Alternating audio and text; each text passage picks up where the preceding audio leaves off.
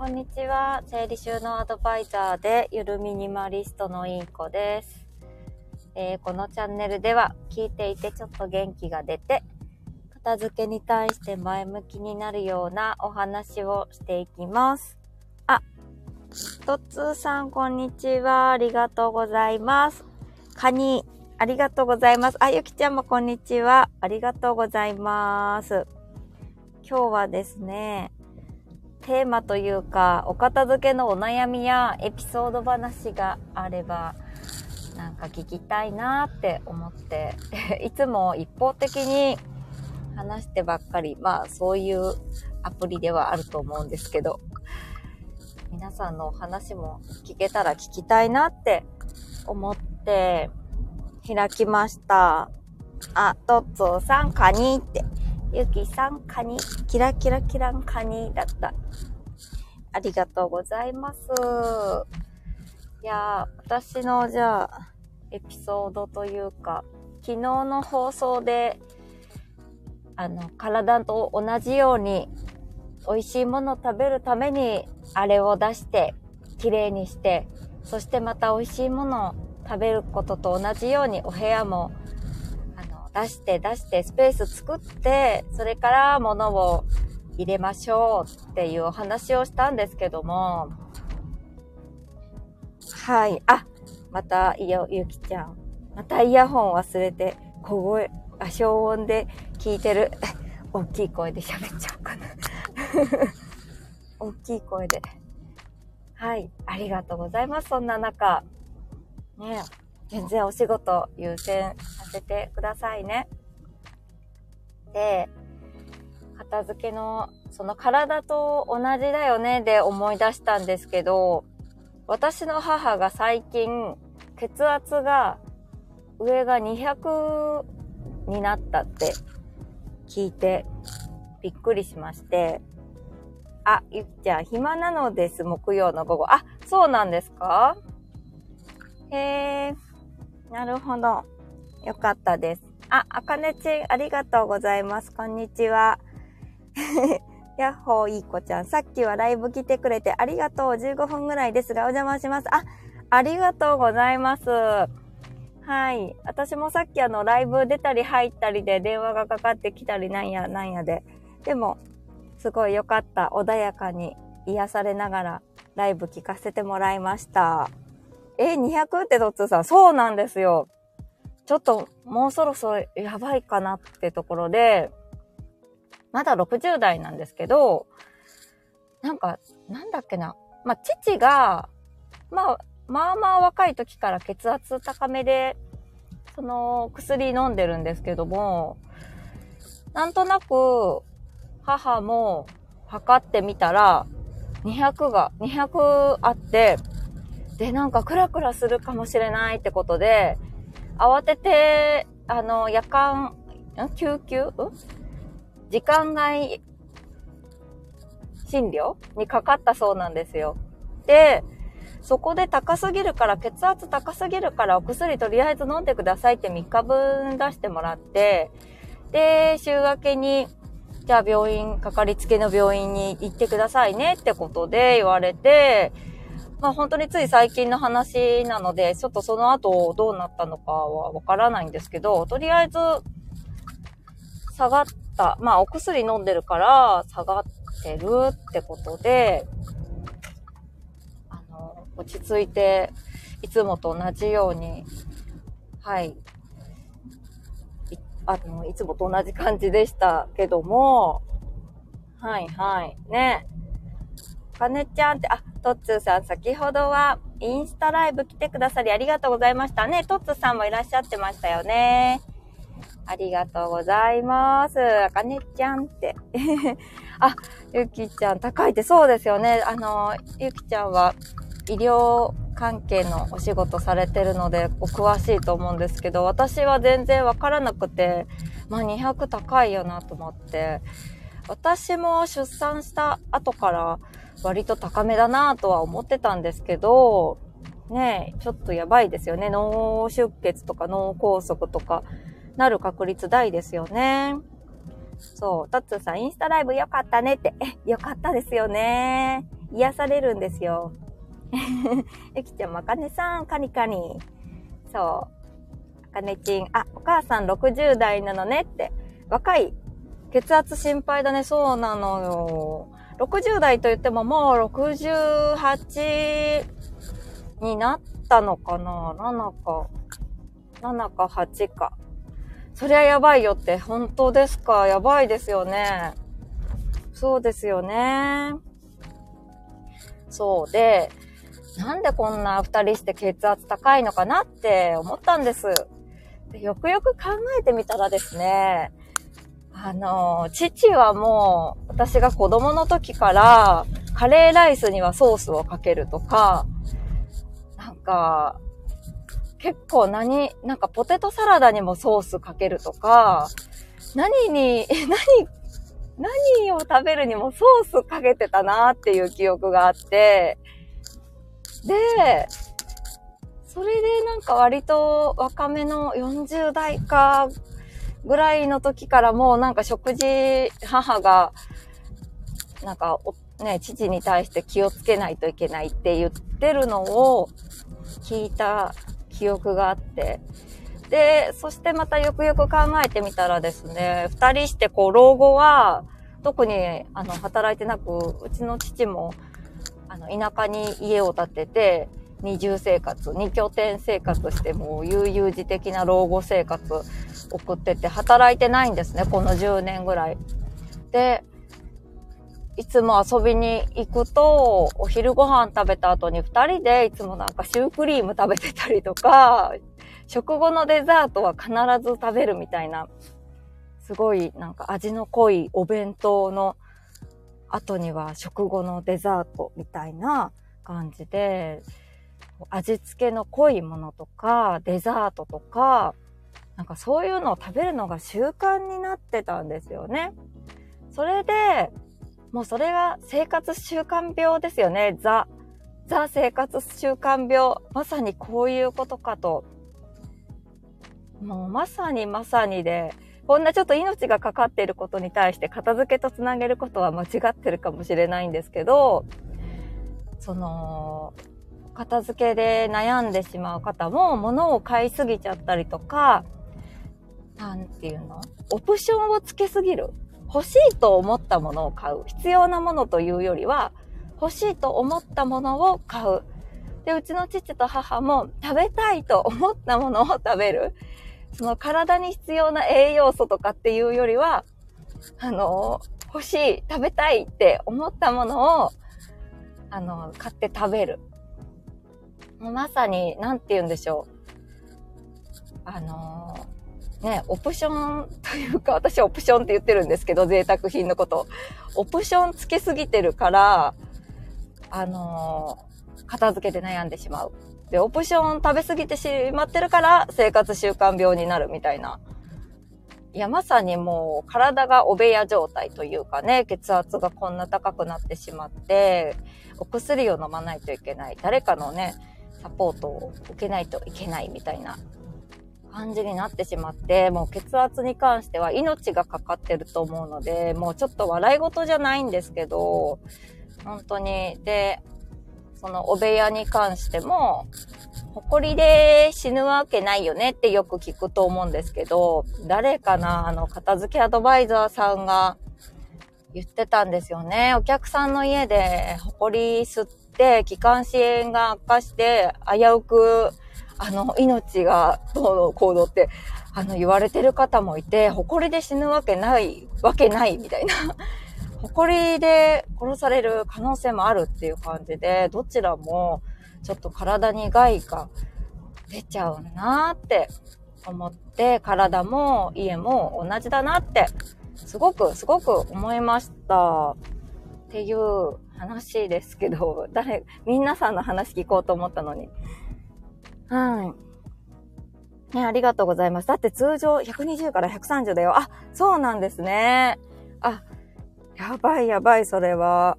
え、みんな血圧測ってますか？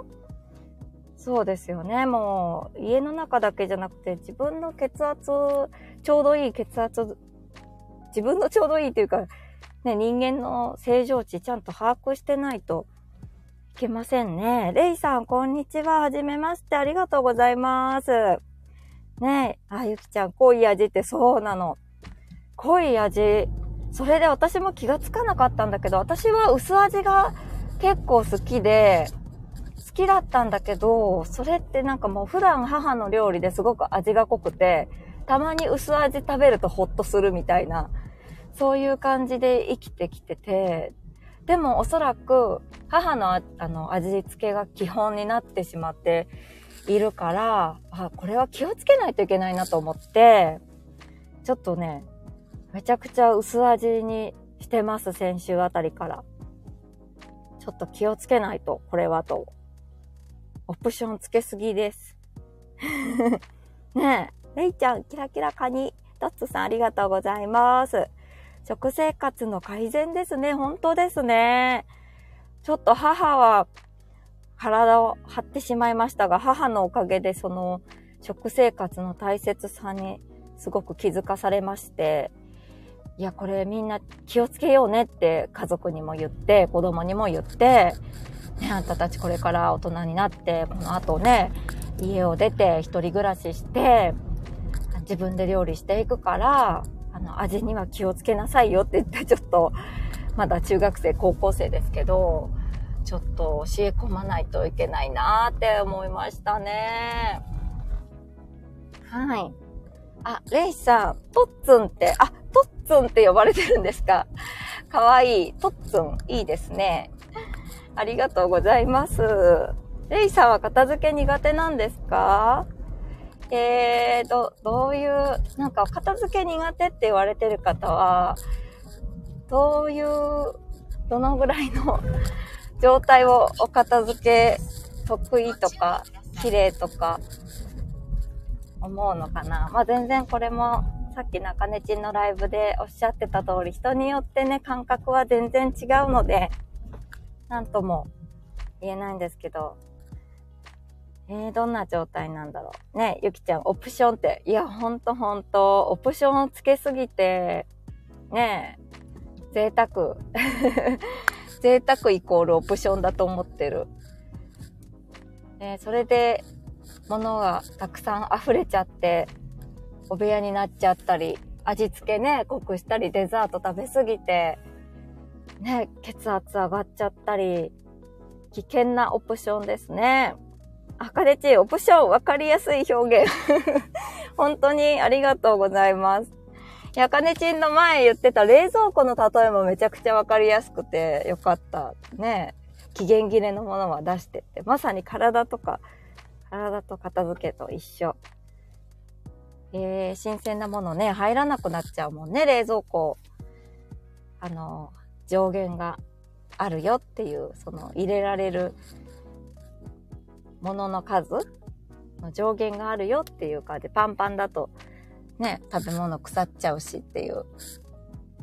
ねえ、え、ゆきちゃん、私も、なんだろう。あ、えーと、ガタガタガタ。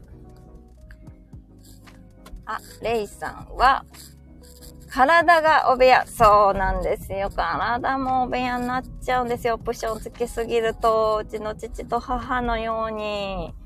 本当にもう考え直してもらいたいですね。今更料理の味付けとか気をつけられるのだろうかって感じで。ね。そう、ゆきちゃんは、オプション最近食べすぎてるからやめないと。いやー、食べすぎてる？そうかなねえ、若いうちはね、それでも、全然そんなすぐにはね、影響って出ないし、やっぱその習慣ですよね。本当にたまにとか、そういうイベントごととか、ね、季節的に立て続けにオプションが続いちゃう時もあるとは思うんですけど、やっぱりその、それまでの間の積み重ねってが大きいなって思いました。はい。あ、レイさんは血圧は低いけど、お脂肪を貯めてます。あ、me too です。体脂肪率も結構、あれですよね。でも女性は25%以下だったら、正常というか、いいみたいですね。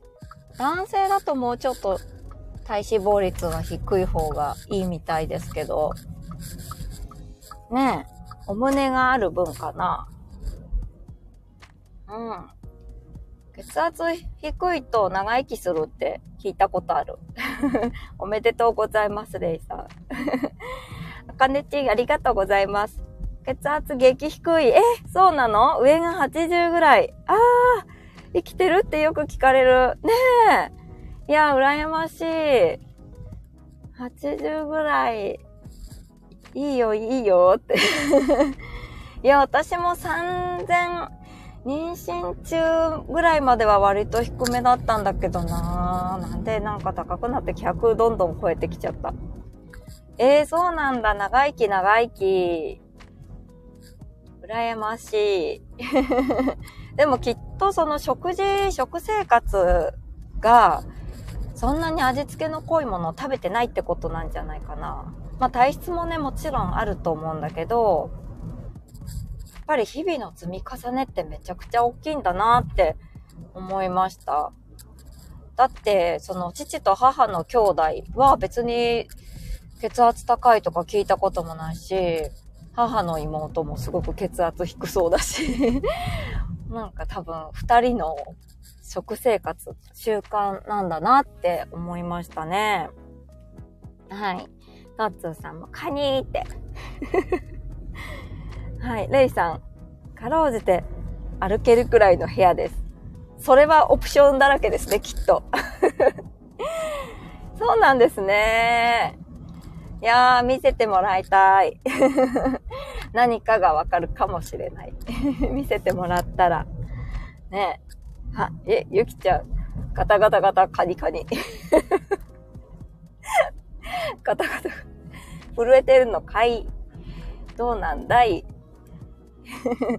レイさんは、早く死んでもいいけど病気で苦しみたくないのでね。そうですよね。そう、病気で苦しんで、痛い思いしながら、なんか、ね死んでいくのは嫌ですよね、苦しいのはね。満足して、ああ、もういつ、いつ行ってもいいやって思ってから、ぜひ、ね、人生を終わりにしたいって、みんな、みんな同じぐらい、同じような思いですかね。嫌ですよね。病気で苦しむのはね。いやー、本当に、血圧気をつけないと、あのね、家の中だけじゃなくって、体の、もちゃんとオプションつけすぎずに健康的に、綺麗な、シンプルな体でいたいって思いました。はい。あ、レイさんは、レポート用紙とか本とか散らばってます。あ、そうなんですね。レイさんは、何か学生さんですかね。そうなんですね。ね書類系は、埃もすごい溜まるし、本とかね。あと、紙って虫が湧くんですよね。ね、私、そ、その虫、紙に生息する虫が苦手で、結構紙恐怖症なんですよね。だから推しのなんかパンフレットとか、あのー、なんか映画とかの、なんていうの、カタログあれも、いくら推しでも 紙は買わないっていうぐらい、ちょっと虫恐怖症です。はい。ねトッツーさんも健康第一。これしかありません。いや、本当にそう思います。本当に健康あってこそのって感じですよね。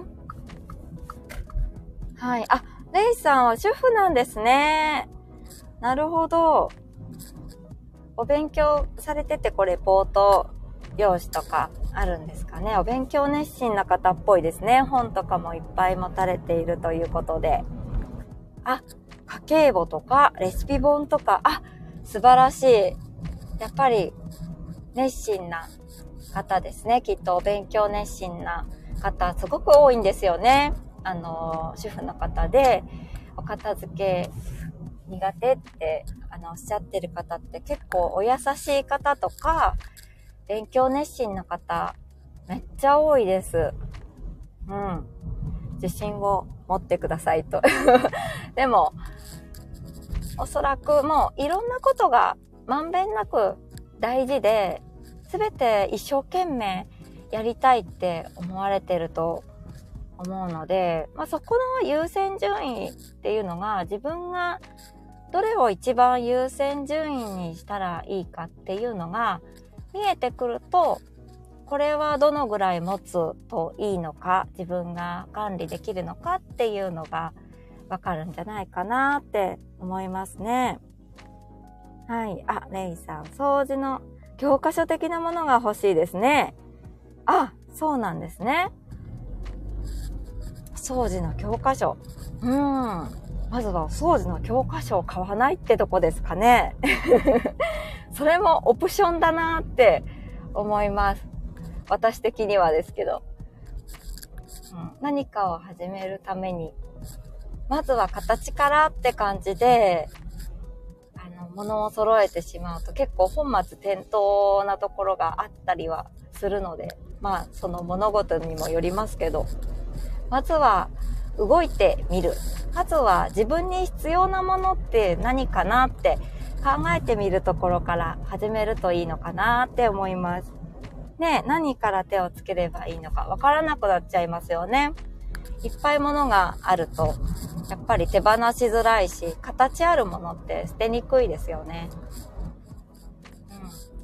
うん。なので自分が何があれば、あの、生きていけるのかとか、どんな暮らしがしたいのかっていうのを、こう、ちょっと書き出してみるとか、あとは、あの、ちょっと宣伝になりますが 私の片付け相談なんぞにお越しくださいますと、あの、ヒントを、あの、何か 提供できるかなと思いますが、ねえ、初期費用をかけたものほど失敗する気もします。あ、なるほど。そうですね。なんか、これはスピリチュアルではないんですけど、やっぱりこの起きてる人生とか日常って自分が思った通りになってしまうって言いますよね。あの、意識してる部分と意識してないところの意識、無意識の部分。で、無意識の部分の方が人の行動を結構動かしてるって、あの、言いますね。なので、やっぱり初期費用をかけたものほど失敗するっていうのが無意識にすごく刷り込まれてて、あの、途中で挫折するように、自分で、なんか、ななんていうのかな。なんて言うんでしょうね。あのー、行動を止めてしまったりとかしてるだけかもしれないですね。もしかしたらちょっと、あのー、細々とでも続けてると、もしかしたらブレイクスルーって言ってなんか、あ、うまくいったぞっていう、なんか突破口が見えるかもしれません。私もお掃除とかお片付けとか、あの、片付けの資格を取ったものの、これ成功したのか失敗してんのかわかんないぞっていう状態が結構続いてたんですね。それでも、まあそこになるべく焦点を当てずに、細々と、あの、片付けをしていき、で、自分の価値観が、あ、これかなっていうのが見えてきたところで、なんかブレイクスルーポイントがあって、そこから加速して、今のゆるミニマリストで自称するまでになって、で、そしたら急に、あの、1ヶ月の生活費が、めちゃくちゃ10万円以上、毎月減ったという 謎の現象が起こったんですね。それまでは片付けたのに生活費は上がる一方で、なんかモヤモヤしてたんですよね。はい。あら、トッツーさん、さりげなく宣伝するいい子ちゃん。宣伝してきました。どうでしたか？今の。どう、どうですか？はい。いやもうでも、以前の自分みたいに片付けとか、片付けだけじゃないんですよね、きっと悩んでるのって。もう、それって、そういう自分みたいなお母さんとか、ぜひ、なんか、助けてあげたいっていう思いが強くて、こうやって発信活動とか、まあそれをね、お仕事というか、はい、それ、そういう思いでやってるので、もう強いですよ。私、根深いです。ねえ。あかねち、あ、お先に失礼します。ありがとう。後半アーカイブで聞かせてもらいます。ありがとうございます。あ、さりげ宣伝上手。ではでは。本当？ありがとうございました。ねレイさん、片付けじゃ、だけじゃない。そうよ。あ、ねそうなんですよね。あの、ね、伺ってないのでわからないですけど、私はそうだったので、片付けに悩んでるっていうよりは、あのまあ、子育てとか、自分のなんか、なんて言うんでしょうね。自分のちょっと未熟さがあって、私の場合は、その未熟さで、未熟なまま母親になって、で、なんかもういろいろうまくいかなくて悩んでて、藁にもすがる思いで片付けを学んで何か自分の自信になればいいなって思って、片付けアドバイザーの資格を勉強したのが、本当の一番最初のきっかけなんですよね。そこからいろいろありましたけど、それがきっかけでちっちゃい自信を積み重ねていって、あ、自信ってなんか何かで着飾ったり、何か物を持ったりしてする、そういう自信じゃなくって、あ自分のことを信じるとか、やればできるんだなって自分のことを信じてあげることが自信なのかなって思い始めてから、すごいなんか、いや、まだまだ自分もこれからだって思えるようになってきたんですよね。なんで本当に片付けって、ただ綺麗になるとか、周りのお客さんに、あ、綺麗だねって言ってもらうとか、そういうなんか表面的なことじゃないっていうのがありますね。うん。はい。あ、レイさんありがとうございました。ね。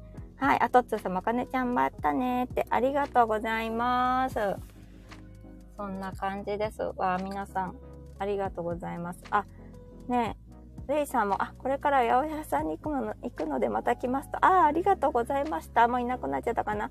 ありがとうございます。八百屋さん、いいですね。八百屋さん行ってみたいな。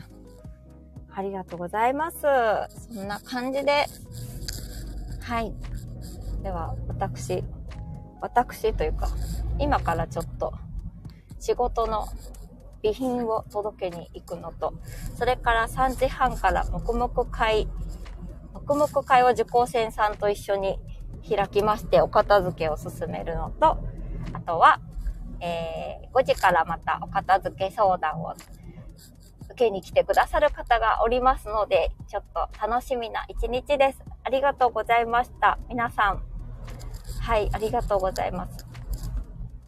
浜名湖かな？あ、そうそう、そうです。ここ行ってきます。また今から。午前中も行ったんですけど。あの、リゾートマンションの お掃除に行ったので、ちょっと備品をお納めに行ってまいります。探さないでくださいね、トッツーさん。ではでは、今日も聞いてくださってありがとうございました。また皆さんの話を聞かせていただきたいと思います。分かってしまう、分かってしまった。ありがとうございました。ではでは本日も素敵な一日をお過ごしください。ありがとうございます。あありがとうございます。幸せの青い鳥もらった時はトッツーさんがアムアムアムアムって言ってるけどなんだろうあれは。アムアム。ありがとうございました。失礼いたします。食べた あ、そういうことかな。ありがとうございます。ごちそうさまでした。